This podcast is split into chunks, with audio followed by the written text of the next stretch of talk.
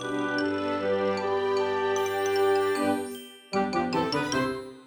ローツザーメン皆さんこんにちは。ドイツ語講師の小町です。4月8日金曜日の配信がスタートしました。もう最近東京はですねすごく毎日暖かくてなんて言うんですかね。もうザ・春っていうような気候なんですけど皆さんの住んでいる地域はいかがでしょうか？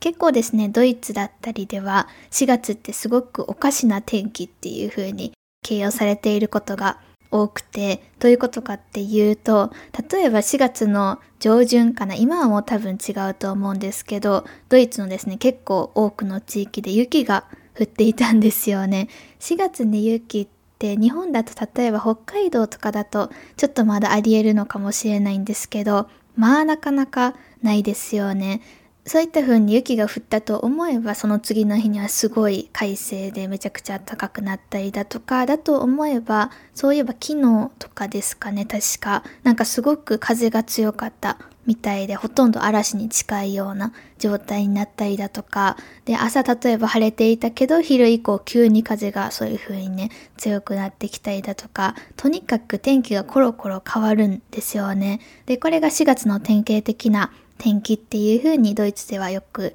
言われていて、なのでこう4月ってなんかすごい変な天気だねみたいな会話をねよくスモールトークとかですることが多いので前提知識として少し頭の中に入れておくといいんじゃないかなと思います。さて、そんな今日のポッドキャストなんですけれども、まずはじめお知らせから行こうと思います。Und jetzt Ankündigungen. お知らせの内容を担当直入に言うとですね、このポッドキャスト心躍るドイツ語講座の更新頻度が減ります。今まで一応週に2回配信っていう形でやってきたんですけど、今後はですね、週に1回配信っていうのを目安として配信していけたらなと思っています。ただ今までもですね、週に2回と言いつつ週に1回の時が結構あったりだとか、一応月曜日と金曜日の2回配信っていうのを目標にやっているんですけど、なんか土曜日に出てたりだとかしてきたので、これからもですね、こうその一応週に1回っていう目安はあるんですけど、週に2回になる時もあると思うし、一応その1回をですね、金曜日っていうのを目安にやっていけたらいいなと思ってるんですけど、金曜日じゃなくて土曜日に上がったりすることも出てくると思います。これまで通り定期的にと言いつつも不定期になってくることがどうしても出てくるとは思うんですけど、今まで通りですね、皆さん温かい目で見守っていただけるとすごく嬉しいです。よろしくお願いします。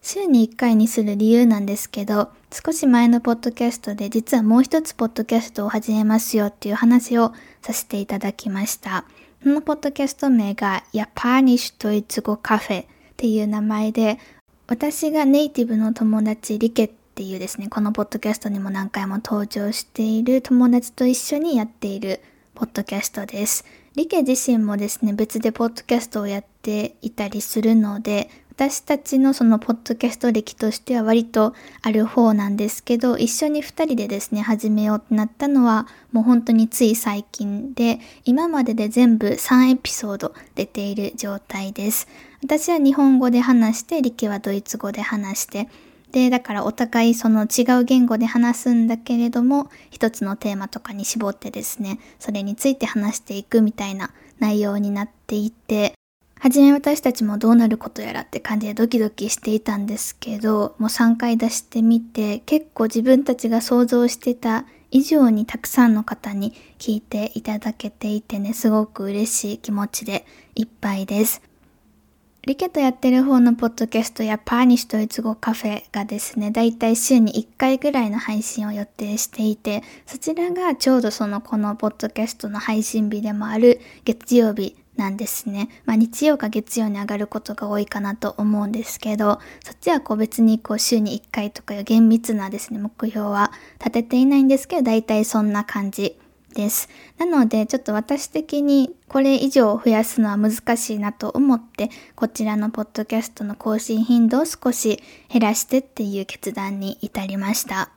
というわけで、このポッドキャストの更新を楽しみにしてくれている方が少しはいるんじゃないかなと踏んでいるんですけど、そういった方はですね、ぜひこう悲しまずに、よかったらそちらのもう一つのポッドキャストを合わせて、今まで通り週に2回っていうテンポで聞いていただけるとすごく私自身も嬉しいなと思っています。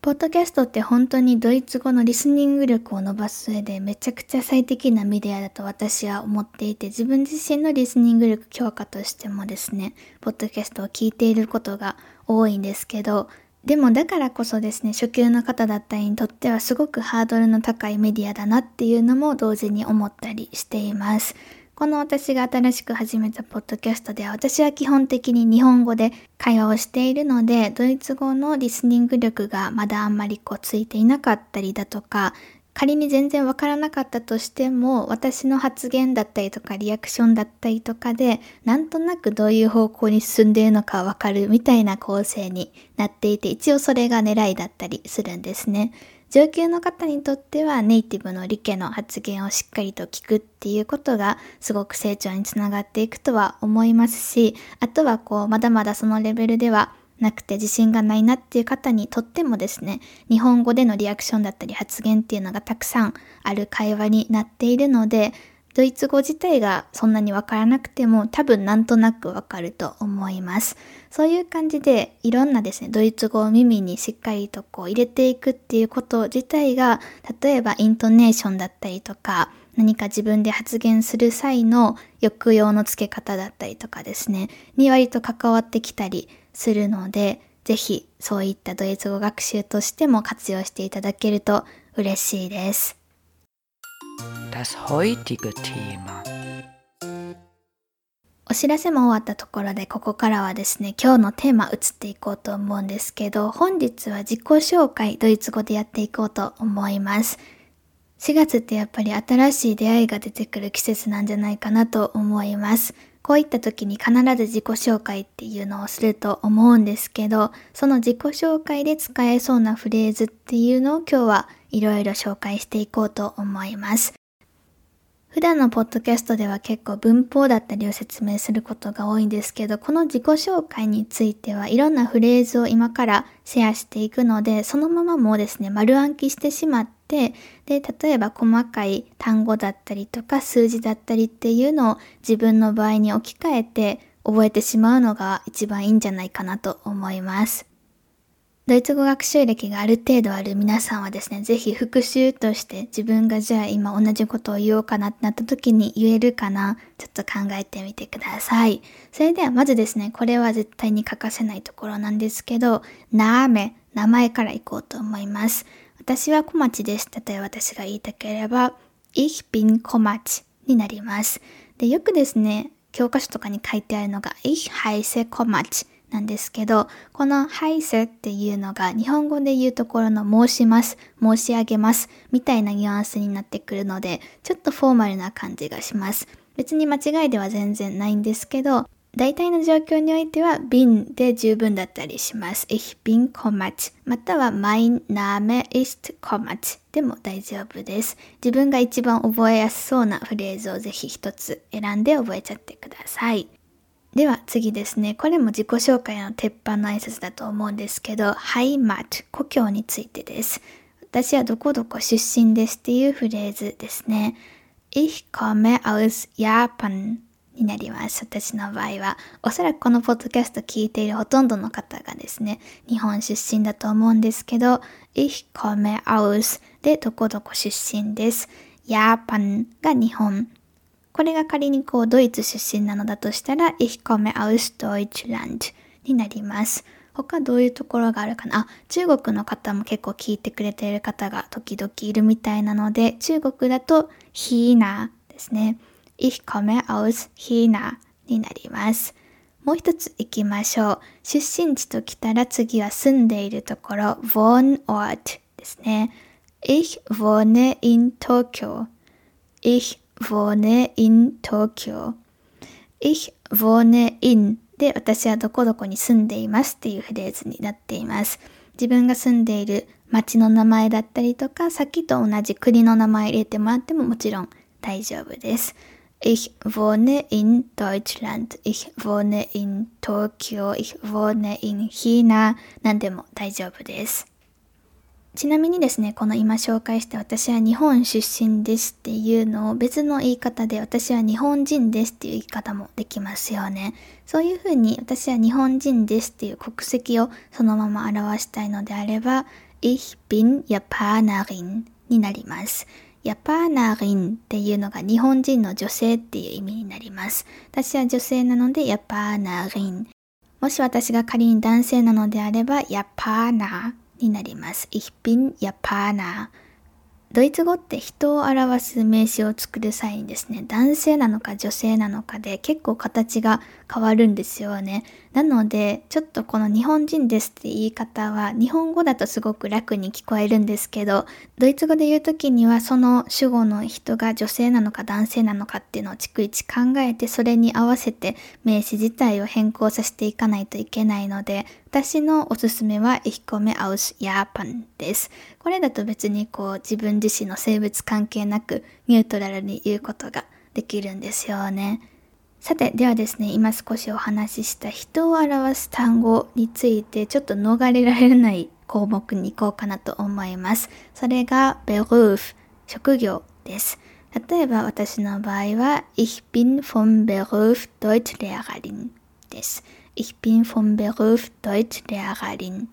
Ich bin vom Beruf っていうので、Ich bin はちょっと覚えてきましたかね？私は何々です。Vom Beruf っていうので、職業上はみたいな意味になります。職業上は私は何々ですっていう形で、vom Beruf の後に自分の職業を表す単語を入れます。で、私はドイツ語講師なので、Deutsch Lehrerin。ドイツ語が Deutsch。先生が Lehrerin。ただですね、これ先ほどのヤパーナリンと同様最後にリンっていうのがついてるのちょっと聞き取れるでしょうか。この最後に en っていうんですけど、がつくのが結構女性の人を表す単語の特徴だったりします。結構他にも例外があるので一概には言えないんですけど、en ついてることが多いですね。仮に私が男性なのであれば、Ich bin vom Beruf Deutschlehrer。Ich bin vom Beruf Deutschlehrer になります。例えば学生さんであれば、von Beruf は取ってもらって大丈夫なので、Ich bin Student これ男性の場合ですね。または Ich bin Studentin っていうふうに言うことができます。あとはですね、ちょっとこう職業ってかなりたくさんあるので、ここで絞って言うのが難しいんですけど、辞書とか引いてもらえるとすぐに出てくると思うので、よければ調べてみてください。この言い方もちょっとこう性別によって言い方が若干単語変わってくるので分かりづらいなっていう方はもう一つ便利な言い方があります。それがですね、Ich arbeite bei ほなららです。by の後には会社名とかが入ります。例えば私ってフォルモントで働いているので、Ich arbeite bei Vollmond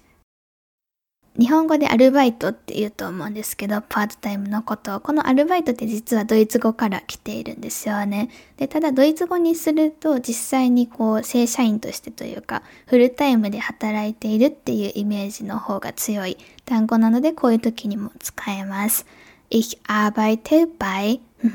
って感じです。で、ただ私の場合ですね、フォルモントで働いてるよって言っても、そのフォルモントって何？みたいな話がこの後続いていくと思うので、どちらかというと自分自身の場合は、Ich bin vom Beruf Deutschlehrerin っていう方が楽ですね。で、ただその結構その誰でも知っているような企業だったりとか、その後に説明するのも別に大丈夫っていう方に関しては、Ich arbeite bei ほにゃららっていうのが一番わかりやすいかなと思います。自己紹介で何を話すかって人によってかなり変わってくるところだと思うので、今言っていることはですね、全部を全部話さなくても全然大丈夫なんですけど、例えば、アルタ、年齢を言いたい時の言い方、やっていこうと思います。私の場合だと、Ich bin 26 Jahre alt. Ich bin 26 Jahre alt. 私は26歳ですっていうふうに言いました。数字をまだ習ったことない方にとってはちょっと難しいかもしれないんですけど、数字知っているのであれば、ich bin 数字 Jahre alt っていうので自分は何歳ですよっていうことを言うことができます。Jahre alt これで何歳の歳にあたります。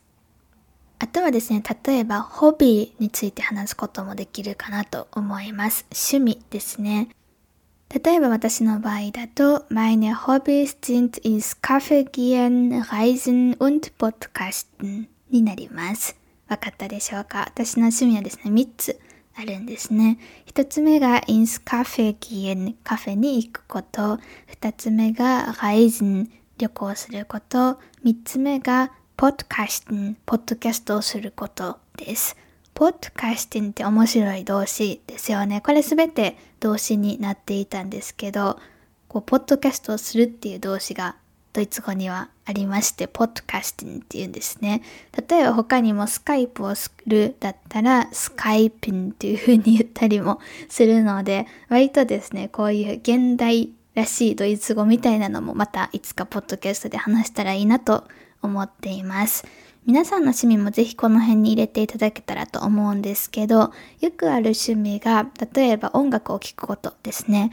Musik hören です。Musik 音楽、hören 聞くですね。で、こういう風に一つにすることで、動詞を原型で最後に置くことで、ドイツ語は不定式って言われるやつですね。何々することっていうニアリーイコール名詞みたいなのを作ることができます。で、それをですね、順番に続けていってもらえたら大丈夫です。日本人の方でよく間違えがちなのが und の使い方ですね。例えば私は今3つ言ったんですけど、a und b und c っていう風に全てに und を入れてしまう方が結構多くて、これは実は間違いです。ドイツ語はすべてですね、いくつかの複数の要素をうんちでつなぐときは、最後だけうんちで OK です。なので、あ、べ、つと要素があるなら、あ、べ、うんつ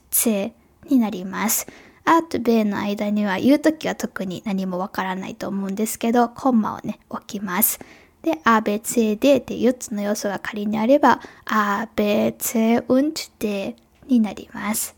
あと例えば他によく聞く趣味としては映画を見ることですね。フィルメジーン、フィルメジーンっていう風に言います。あとは私と同じようにライズン、旅行することが好きな方だったり、インスカフェギエン、カフェに行くのが好きな方だったり、あとはスポーツとかですかね、スポーツマヘン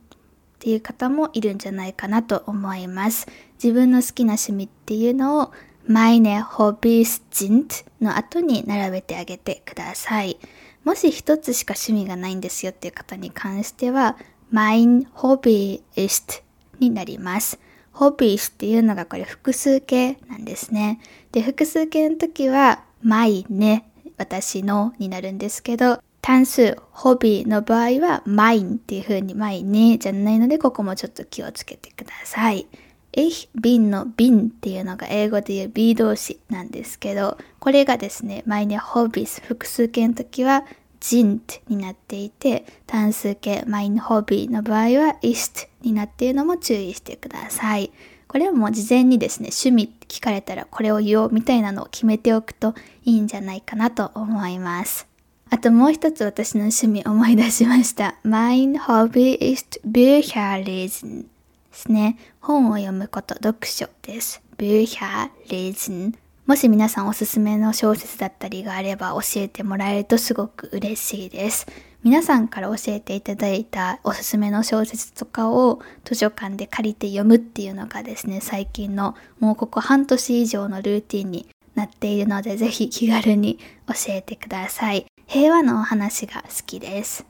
さて他にも自己紹介フレーズやっていこうかなと思うんですけど結構ドイツ語圏とかヨーロッパとかで自己紹介の時に出てくるのが私が話せる言語は何々ですみたいな会話ですね。日本語で話す場合は割とこういうのは自己紹介にはあえてあえてというかわざわざ出てこないことが多いかなと思うんですけどどうでしょうか？なんか結構日本ってやっぱりこういうのは島っていうのが関係してるのかなと思うんですけど、基本的にこう出身だけ言ってしまえば、あ、じゃあこの人は日本語が話せるんだなとか、で、多分学校で英語勉強してるんだろうなとか、割とこう背景が同じことがね、多いのかなと思います。ただヨーロッパとか、それこそドイツ語圏とかになってくると、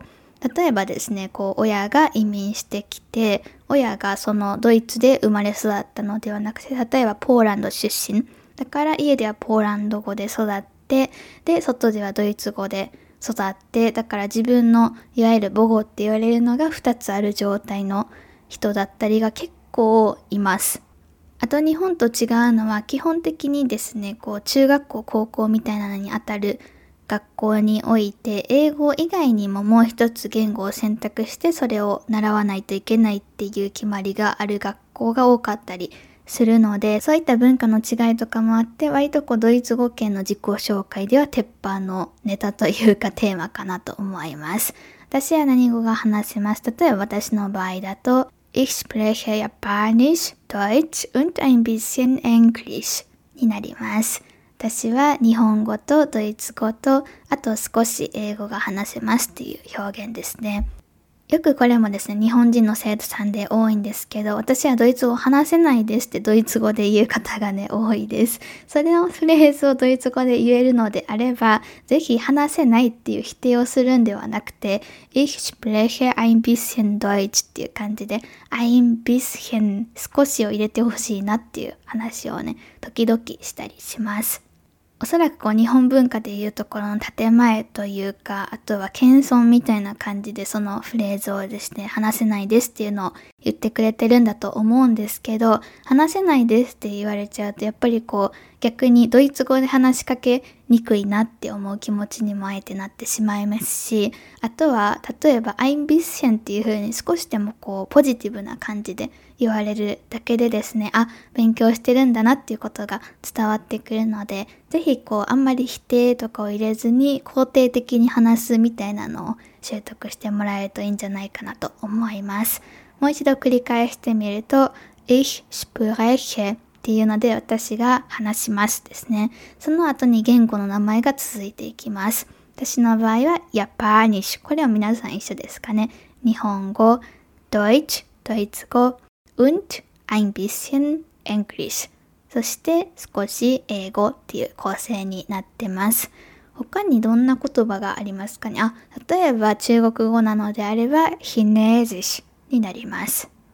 母語としてっていうのをもしヤパーニッシュのところにつけたければ、アルスムタスプラヘっていうのをつけることが一応できます。例えばこれをつけてみると、Ich spreche Japanisch als Muttersprache, Deutsch und ein bisschen English みたいな感じになってきます。または Meine Muttersprache ist Japanisch でも大丈夫ですね。それでは今日紹介したいラストの自己紹介フレーズいこうと思います。私の好きな食べ物っていうテーマです。好きな何々っていうのはですね、リープリングス何々っていう言い方をします。リープリングス何々。食べ物っていうのはドイツ語でエッセンです。シャウエッセンのエッセンですって話をよくするんですけど、皆さん気づいていたでしょうか？ちなみにシャウっていうのはこう見るっていう動詞の一応命令形にできるんですよね。なので、見ろエッセン食べ物みたいな感じで 直訳一応できるんですけど、これどこから来てるのかなって私いつも疑問なんですよね。まあそんな話置いておいてですね、私の好きな食べ物は何々です。言いたければ、例えば私の場合だと、Mein Lieblingsessen ist Pommes です。ポメスっていうのがこれフライドポテトのことなんですけど、私すごい好きで、ドイツのポメスがめちゃくちゃ美味しいんですよ。ドイツ語圏に在住の方はぜひポメス食べてみてください。Mein Lieblingsessen ist ほにゃららっていう風に続きます。ホビーの話を少し思い出してほしいんですけど、ホビーが単数なのか複数なのかによって動詞の形だったりとか、マインの形っていうのが変わっていました。今私は一つだけですね、とりあえずポメスだけ入れたので、単数で Mein Lieblingsessen ist ポメスだったんですけど、仮にいくつかあるのだとすると、Meine Lieblingsessen ここは変わらないです。sind Pommes und 寿司みたいな感じになってきます。Meine Lieblingsessen sind Pommes und Sushi ですね。寿司っていうのもドイツ語アクセントというかドイツ語の読み方でいくと寿司なんですけどね。まあ結構日本のこと知ってる方は寿司って読める方が多いです。というわけでたくさんの自己紹介フレーズを今日のポッドキャストではやってみたんですけどいかがでしょうか？ぜひですね、これを自分自身に置き換えて何かメモとかに書いておいて、で、それをもうすべて暗記しちゃうぐらいのペースでもいいんじゃないかなと思います。自己紹介ってやっぱりこうかなりいろんな場面で使えることだと思うし、あと例えば私はですね、実はヒネージシ、中国語を2年ぐらい勉強していた過去があるんですけど、今全然覚えてなくて、その当時もあんまりこう理解がね、うまくできていたわけではないんですけど、この自己紹介フレーズだけは中国語で覚えて、まあ言ってもこの自分の名前とかそれぐらいなんですけど、覚えて、で、ただそれをですね、中国の人だったりに会った時に、あ、ちょっとだけ自己紹介で、あの、できるんだっていう風に言って披露するとすごく喜んでもらえて、それがきっかけで仲良くなれたりとかも過去に実際にあったので、そういった意味でも、こう何かしらですね、この自分の自己紹介だったりとか、相手に伝えたいことっていうのを暗記しておくっていうのは、そういった意味においてもすごくおすすめです。もしですね、他のフレーズでこういうことを言いたいんだけど、どうやって言ったらいいのかな、みたいなことがあれば、ぜひ気軽に LINE していただけると嬉しいです。お待ちしております。さて、というわけで今日のポッドキャストもそろそろ終了とさせていただきます。皆さん今年はお花見はもう済んだでしょうか？そろそろ桜も散ってくる頃ですよね。結構散ってきた感じですかね。私の周りでは。なんか本当にこう桜の時期って一年の中で考えても一瞬って私は感じるんですけど、皆さんはどうでしょうか？ドイツでもですね、綺麗な桜を見ることがもちろんできるんですけど、お花見っていう文化は日本特有なので、なんて言うんですかね、花の下で食べたり飲んだりとかはあんまりしない人が多いです。コロナ禍で日本でも割とこう制限されてることがね最近は多いんじゃないかなと思うんですけど私は最近コーヒーをテイクアウトしてお花見をしてきました。すごく綺麗でですね心がなんかポカポカするなっていう感じだったんですけどこういう何て言うのかな日本文化っていうのを自分が体験するとあやっぱり日本って好きだし私って日本人だなみたいな感覚を改めて感じたりします。皆さんはどうでしょうか？こういった文化の違いだったり考え方感じ方の違いみたいなのもですねリケとのポッドキャストやっぱり西ドイツ語カフェで話しているのでよければそちらも聞いてくれると嬉しいです。それではまた次回来週金曜日にお会いしましょう。チュース。